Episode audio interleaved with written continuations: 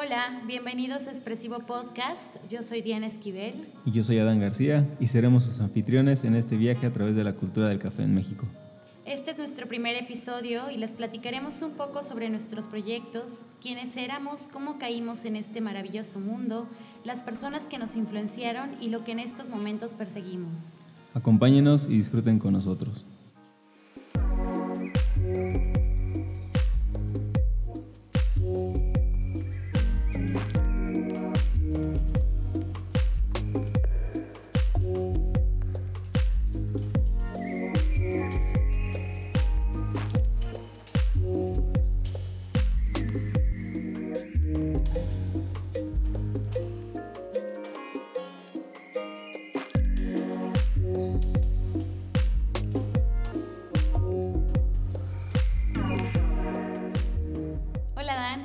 Estás? ¿Qué onda Diana? Bien, aquí y tú. También súper bien. Hoy estamos muy contentos porque tenemos eh, productor, ya nos van a ecualizar acá más padre, ya eh, vamos a estar acompañaditos y pues bienvenido Alex Brito. A ver cuánto nos aguantas. nosotros. Gracias Alex. Bien, pues ¿de qué va a tratar hoy? Cuéntanos. Pues realmente vamos a hablar sobre nuestros dos proyectos que tenemos, Nocali, que es una cafetería, y Nichim, que es nuestra casa tostadora. Eh, pues la verdad es que no sé por dónde comenzar. Eh, vamos a, a remontarnos algunos años atrás. Y bueno, comenzamos cuando estábamos muy, muy chavos. Bueno, seguimos estando chavos, pero estábamos más chavitos. La pura jovialidad. Yo estaba en la prepa, eh, pues no sé, tenía como 17, 18 años. Aún no sabía ni lo que hacía. Pero bueno, eso, ese no saber lo que estaba haciendo me trajo hasta aquí. Sí, o sea, vivimos en un municipio realmente muy pequeño y luego buscábamos como qué hacer, qué onda, ¿no? algo que tomar, un lugar donde estar tranquilo y pues no había nada. Y fue como nació el primer proyectito, ¿no? Y un poco informal, Mocali, ¿qué más puedes decir? Bueno, Mocali eh, sí, efectivamente inició siendo un proyecto muy pequeño. Este, realmente no sabíamos nada sobre negocios, ni sobre barismo, ni sobre café. Pues en realidad nada, solamente nos gustaba comer, nos gustaba salir. Eh, creo que esto principalmente nos inspiró a buscar eh, un espacio donde nosotros inyectáramos todos esto, estos gustos. Y bueno, pues fue creciendo poco a poco. Sí, recuerdo cómo todo se fue acomodando, no sabíamos absolutamente nada, eh, tomábamos así lo primero que se nos atravesara y pues, realmente no poníamos atención a nada, ¿no? Yo estaba en Querétaro y casualmente me apareció alguna publicidad de cursos de cafeterías, ni siquiera decía barismo, decía cursos de cafeterías. Y les envié un mensaje y extrañamente me contestó otra persona que no tiene nada que ver con esa cafetería y me acuerdo mucho de él. Lo voy a nombrar. ¿Lo puedo nombrar? Sí, lo puedo nombrar. Este, fue como el primer contacto que tuvimos con, con este mundo. Ángel Villanueva ya tiene muchos años De en este medio. Es un máster. Lo queremos mucho, aunque no se lo digamos muy seguido. Hola Ángel, si es que nos escuchas. Eh, sí, me acuerdo también que nuestros planes fueron muy intensos, eh, o sea, fue la idea y realmente no esperamos nada como empezar a trabajar para, para crear este proyecto. Eh, empezamos a buscar una máquina, en realidad no sabíamos nada, eh, hasta, hasta que llegamos al curso con Ángel, pues él fue el que nos orientó, el que nos, eh, que nos hizo entrar como tal al medio y saber de qué se trataba esto. Recuerdo bien que el curso lo tomamos en septiembre, en ese mismo mes nos equipamos, empezamos a hacer pues todos los ajustes necesarios para, para el lugar en donde iba a estar Mocali. Sí, el local ni estaba terminado, no tenía piso, estaba a medias prácticamente, un caos. Sí, sí, sí. Y bueno, ya después de, de esto, nuestro estreno, inauguración, fue también súper informal, fue muy familiar. Em, fue en octubre que específicamente fue la semana de la fiesta patronal de nuestro pueblo. Y bueno, como que esto también lo, lo marca mucho, ¿no? La, la, gente lo recuerda, y nuestra familia lo recuerda. Eh, recordamos que el primer día que estuvimos como tal y que nos presentamos ya como tal, como Mocali, fue en un café que se organizaba, en un café cantante que se organizaba por motivo de, del cierre de la fiesta patronal. Y bueno, fue un caos. Ese día tu papá llegó con una lona que ya tenía fecha de inauguración y nosotros pues estábamos aplazándolo y eso nos obligó a ir más rápido. ¿A poco? Sí. Ah, no me acuerdo de eso. Pues sí, y realmente creo que estas decisiones eh, hacen que que no pienses tanto las cosas, que a veces puede resultar benéfico, en nuestro caso el, el no visualizar como lo, lo, que podía venir, las consecuencias que esto traería para bien y para mal, eh, pues nos ha hecho tener esta experiencia, estas vivencias y lo hemos amado cada momento. Sí, cómo olvidar esos capuchinos con jarabes. Deliciosos. sí, sí, sí. O sea, realmente ha sido un proceso evolutivo y bastante complejo, pues las, las personas no estábamos, incluso nosotros, acostumbrados al consumo del café. Sí, no había mercado, no había nada. Ajá. O sea, era como como de café, lo relacionaban con el soluble, café de olla. Con, ajá, con café de olla, que digo, no está mal, después vamos a tocar ese tema, pero eh, también el consumir muchas bebidas azucaradas, con, con jarabes, con cantidad de aditamentos. Sucedáneos. Ajá, eh, pues esa, eso era lo que buscaban, lo que creían que iban a encontrar y... Y si lo encontraron. y en un principio, en un principio, tuvimos que hacerlo. ¿Por qué? Porque si no, no íbamos a, a, lograr esto. O sea, no íbamos a lograr crecer, ni siquiera íbamos a poder recuperar tal vez lo, lo que era nuestra inversión. Pero, pues poco a poco fue como de, vamos a quitar tal jarabe, ¿no? Vamos a empezar a meter, no sé, querían una bebida con chocolate, va, vamos a meter un chocolate de, veras, ¿no? Y así es como poco a poco nosotros, eh, les digo, nuestro personal, nuestros amigos, familiares, pues fuimos haciendo como un proceso de evangelización para la, la, la, el buen consumo del café. Y sí, se ha logrado poco a poco, hay mucha más gente que busca y, y un buen café, o sea, se dan cuenta entre la diferencia que hay en lo que tomaban antes, lo que toman ahora. Eh, ya son un poco más selectivos, incluso si no saben dónde comprar nos preguntan, o, o si quieren probar cosas nuevas igual nos preguntan como que, qué pueden conseguir. Pero bueno, para llegar a esto tuvimos que pasar por una serie de eventualidades no tan afortunadas que, que nos enseñaron mucho y pues realmente creo que nos hicieron madurar bastante. Una de ellas fue el, abrir una sucursal y hacer, querer hacerla crecer muy rápido y pues se nos vino abajo, ¿no? O sea, eh, muchas cosas que no teníamos previstas nos ganaron y, y, fin. Pero bueno, ¿qué más nos puedes contar?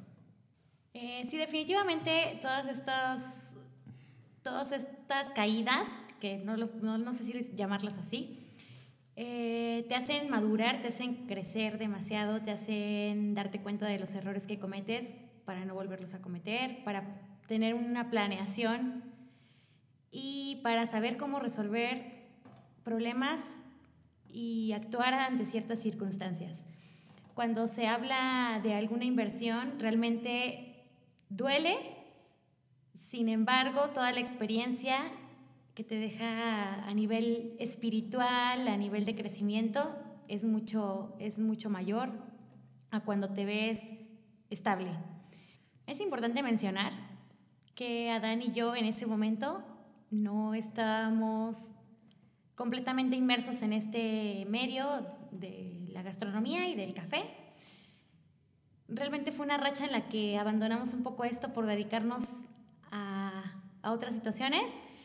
Mm, nos apasionan otras cosas, por ejemplo, la música, y en ese momento yo estaba estudiando eh, violonchelo, terminé la prepa y estaba estudiando violonchelo, porque no había entrado a la universidad como tal. Adán estaba estudiando... Piano. Piano, ajá. Y cabe mencionar que Adán no es como tal gastrónomo, en realidad él estudió una ingeniería, ¿no? Y todas las, todas las circunstancias que hemos estado mencionando pues nos han traído a, a este punto. Y bueno, ya más tarde entré a estudiar gastronomía, lo cual me hizo ampliar mi panorama, me hizo verlo también como una forma de invertir en lo que ya tenía hecho, construido. Y encontré en esta carrera un apasionante mundo, algo que complementó mis días, algo que complementó como tal nuestro negocio. Y bueno, aquí estamos. Eh, ya más adelante comenzamos a tomar y a capacitarnos más.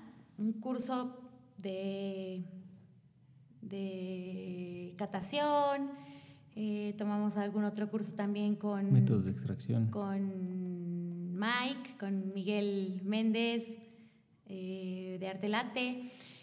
Y realmente siempre deseamos ir más allá de, de solamente la preparación en barra, por lo que unos añitos después decidimos iniciarnos en el, en el mundo del tueste, que en lo personal lo encuentro fascinante y también es increíble la historia de cómo comenzamos en esto. Platícanos, te toca. Sí, recuerdo mucho que teníamos muchas ganas de hacer un, un viaje, un viaje como a a zonas cafetaleras y así como que meternos más en, el rol de, yo amo el café y todo, ¿no? Entonces fuimos a San Cristóbal de las Casas, planeamos un viajecillo entre vacaciones y búsqueda como de experiencias. De experiencias del café, o un, ámbito más global, tener una noción más global de lo que es el café desde origen. Y en otra de esas de esas búsquedas que teníamos de, conocimiento, de, aprender algo más, de, entrar en, igual en otro mundo, no necesariamente en el café, eh, se nos presentó la oportunidad de tomar un curso de cacao, de, aprender sobre esta semilla, que pues significa mucho aquí en nuestro país, ¿no? Y agendamos un curso con Rogelio Pedraza, de la Academia Mexicana del Cacao en San Cristóbal de las Casas. Y fue así como cuadramos un poquito las cosas, ¿no? Como íbamos al curso y podíamos aprovechar como para aprender algo de origen del café, pero pues realmente no conocemos a nadie que nos llevara a origen. Y bueno, fue una historia muy chistosa esa, porque no te la rifas.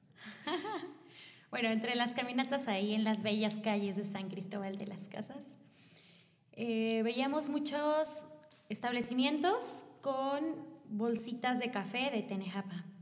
Entonces, nosotros la verdad es que no teníamos idea de dónde estaba Tenejapa. Estuvimos preguntando, le preguntamos al maestro Rogelio, eh, a los chicos que trabajan con él, con, bueno, en ese momento a Pedro, y ya nos dijeron, no, pues Tenejapa no está, no está tan lejos.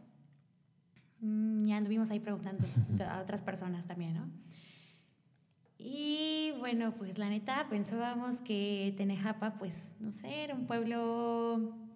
¿Te imaginabas cafetos en las calles, cafetos en las montañas? Sí, tal vez un pueblo más grande, no sé, un... No sé, no sé, la verdad es que mm, en realidad estábamos con cero nociones de a dónde íbamos, ni cómo íbamos. En una tarde después de terminar curso de cacao, preguntamos dónde tomábamos un colectivo para ir a, a Tenejapa. Ya nos explicaron, llegamos, tomamos el, un taxi colectivo y yo me quedé dormida. es, es, un pueblo, en ese momento no, estaba, no, no había tanta pavimentación. Entonces, pues van, son curvas, eh, pues es una zona montañosa, preciosa. Y llegando a Tenejapa, nos despierta el, el, señor del taxi. Ya nos dice, no, pues ya llegaron a Tenejapa, ¿a qué vienen? ¿O quién buscan? ¿O qué van a hacer? Y nosotros así, pues no sabemos. En realidad, venimos, así le respondimos, venimos buscando algún productor de café. Y el señor empieza a hablar con, con los otros dos señores que iban en el taxi. Y Empiezan a hablar en celtal. Ajá, sí, sí, sí, pues nosotros no entendíamos absolutamente nada. Nos pudieron haber secuestrado. Ay, no. Entonces, eh, le dice, bueno, pues aquí vienen con dos productores de café. ¿Qué necesitan? Nosotros así, pues tal vez que nos lleven a conocer eh, su finca, así creyendo, ¿no? Como todo muy formal. Entonces, eh, nos pregunta el señor Antonio, que ya más adelante se presentó con nosotros, ¿gustan ir? Todavía son 30 minutos más hacia donde nosotros tenemos los, los cafetales. Y pues sí, fuimos. Sí, vamos con esa, con, esa, idea. Entonces, ¿tomamos otro taxi o nos llevó el mismo? No, el mismo taxi nos llevó. Ok. Eh, nos seguimos con ellos. Ya llegamos a una zona ya sin pavimentación, eh, pues... Una comunidad. Ajá, es una comunidad yashanal. Ahí ya empezamos a interactuar más con, con, el señor Antonio y el otro señor que la verdad no me acuerdo cómo se llama. Antonio, seguramente. Ahí todos se llaman Antonio. Bueno, entonces eh, desde ese momento hicimos un lazo muy fuerte y muy estrecho con el señor Antonio Girón, eh, con su familia pues ya estuvimos caminando un rato entre los cafetales, estuvimos eh, platicando con ellos, con sus hijas, eh, pues ya saben. Con sus hijas no creo, ¿eh? No hablan español. No, sí hablan español, claro que hablan español. bueno, me trolean. No sé dónde vas a cortar eso, ¿eh? No se va a cortar. Ese es mi secreto. Eh, comimos ahí con ellos y después empezamos a hablar como de tal vez una negociación, pero nosotros en ese momento todavía no teníamos un tostador, no habíamos tomado una clase de tueste, no habíamos hecho absolutamente ningún plan en torno a, a ya hacer formalmente una casa tostadora. Pero creo que fue el parteaguas para comenzar mi chim. Sí, o sea, realmente yo pienso que lo que nos obligó un poco es el darnos cuenta de la situación en la que viven los productores, ¿no? O sea, llegamos y vemos así casas muy humildes, casas muy chiquitas, y don Antonio nos empieza a platicar de cómo manejan el café ahí, los llamados coyotes, eh, cómo ellos batallan mucho para moverlo, para venderlo a buen precio. Y curiosamente, bueno, ya más adelante sabremos un poco del café de especialidad. Eh, don Antonio llevaba tres años trabajando o empezando a, trabajar sus plantas en el café de especialidad. Eh, estaban teniendo los cuidados necesarios para poder obtener una buena cosecha, eh, granos más nutridos, mejores granos, mejores, mejores técnicas en general. Y realmente en ese momento me parece que era su primer, su primer corte que iban a hacer, o su segundo corte, eh, más bien su segunda cosecha que iban a hacer ya como, como café de, especialidad o, perfilado a café de especialidad. Y pues fue curioso, ¿no? Cómo coincidió todo, cómo, cómo se prestaron las cosas, cómo hicimos esta relación con Antonio, cómo, pues todo, ¿no? muy, muy, muy, muy, muy cuadrado. los siguientes días que estuvimos en San Cristóbal, entre curso y turisteando, un día nos fuimos, me parece que a Montebello o a Palenque, no sé, un viaje de esos largos. Y al regreso, pues yo venía así como pensando, platicando con, contigo, y fue cuando empezamos a planear un poco de qué podríamos hacer, de cómo podríamos hacerle para invertir en el tostador, ver opciones, em, para darle un poco de prisa a, eso, porque creo que ya se dieron cuenta, somos como que nos emocionamos y vamos, ¿no? Hay como, como gordos en tobogán. entonces,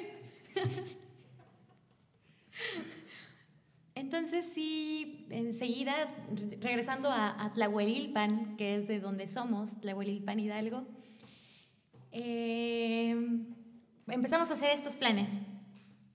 Empezamos también pues, a buscar documentos, a aprender un poquito de manera teórica del tueste, pues sí, ya como tal a incursionar en esto.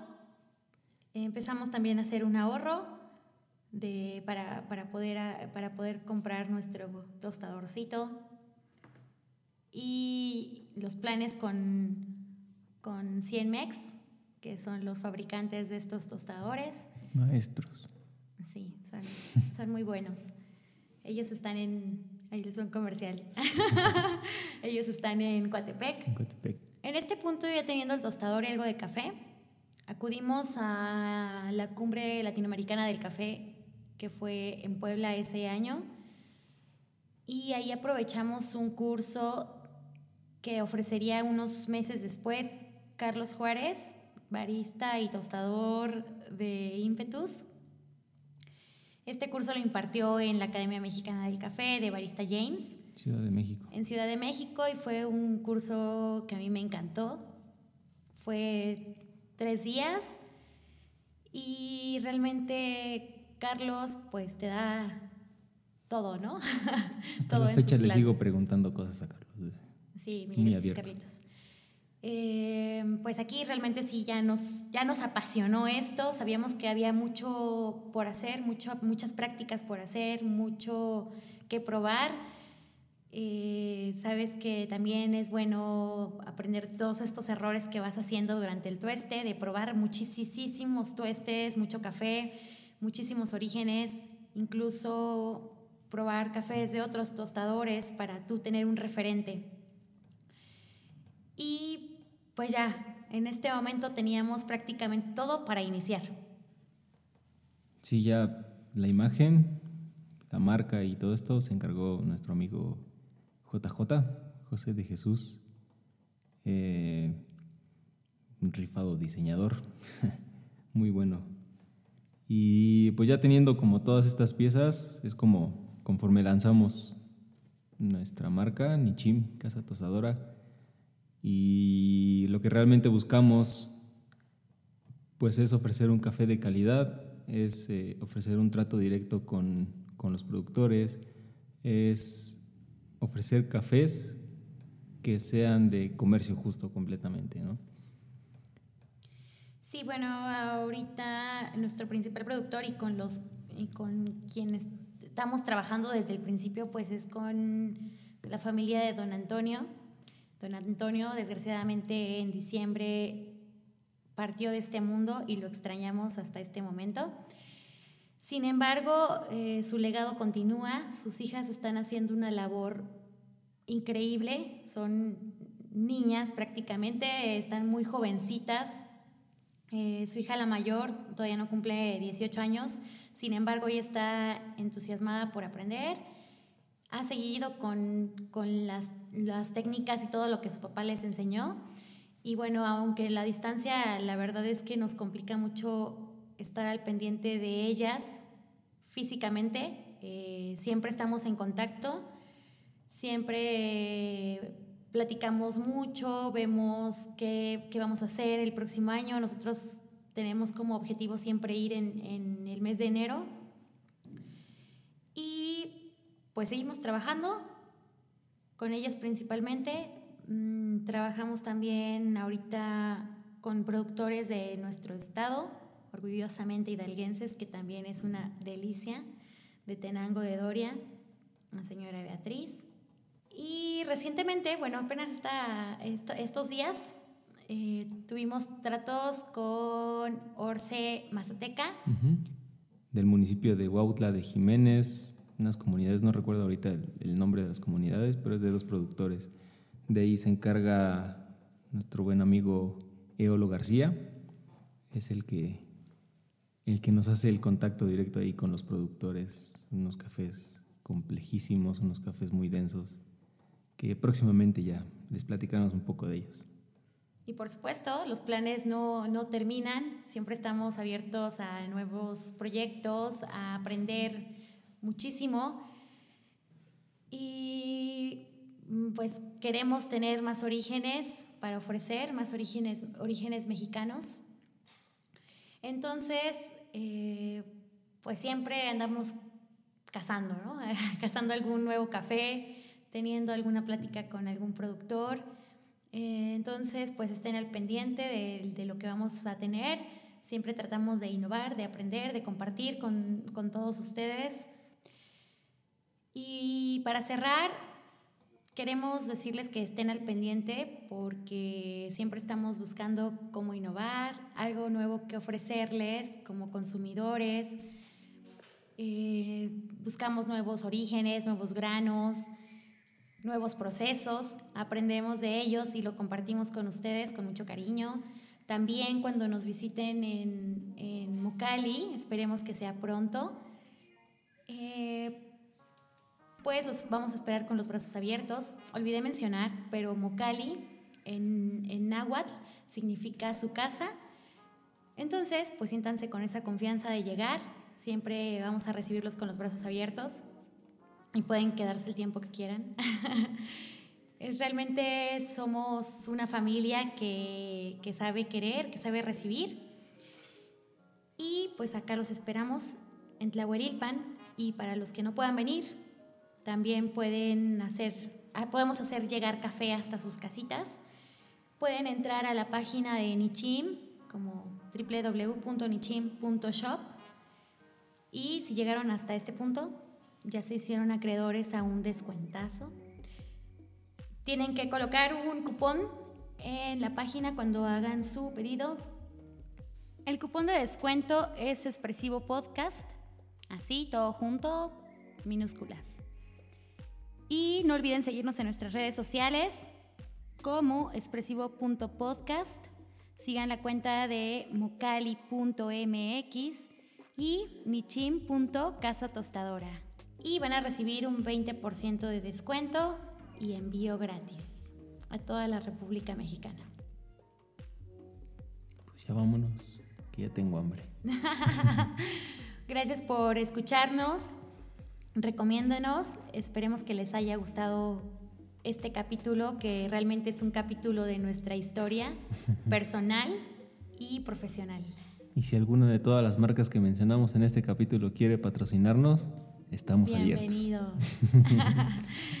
Gracias, público amante del café. Adiós. Nos vemos en la próxima edición.